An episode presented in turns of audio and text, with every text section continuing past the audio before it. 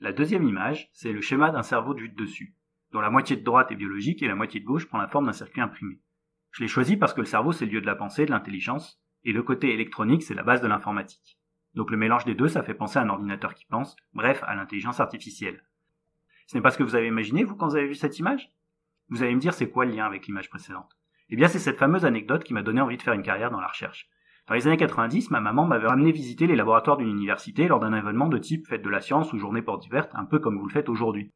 Dans une salle, il y avait deux jeunes chercheurs qui présentaient leurs travaux d'intelligence artificielle sur des ordinateurs dignes de la publicité de l'image précédente. Vous commencez à voir le lien entre les deux images? Je me souviens en particulier des travaux d'un des deux chercheurs dans le domaine du contrôle aérien. Le chercheur nous présentait un écran ressemblant à ce que voit un contrôleur aérien, c'est-à-dire une vue de dessus d'une zone géographique avec des petits symboles d'avions qui se déplacent et une petite voix annonçait les résultats des actions que son intelligence artificielle proposait de faire à la place du contrôleur aérien. Par exemple, l'avion 450 est dérouté vers la position X.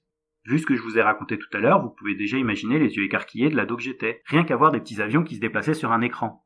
Mais tout ça, ça serait rien par rapport au fait d'entendre une voix qui sortait de la machine à une époque où le MP3, ça aurait été de la science-fiction.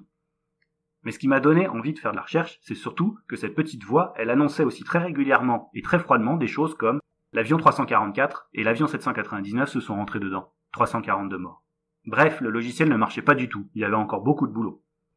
Aujourd'hui, je suis chercheur en intelligence artificielle, les systèmes fonctionnent de mieux en mieux grâce à des machines plus puissantes, mais ces systèmes ont besoin de beaucoup de données pour apprendre à copier les comportements humains. Une partie de mes recherches actuelles consiste à trouver des solutions pour développer des intelligences artificielles qui soient bénéfiques pour notre société, par exemple en médecine pour détecter des maladies, mais sans violer les petits secrets qui se cachent dans nos données personnelles. Merci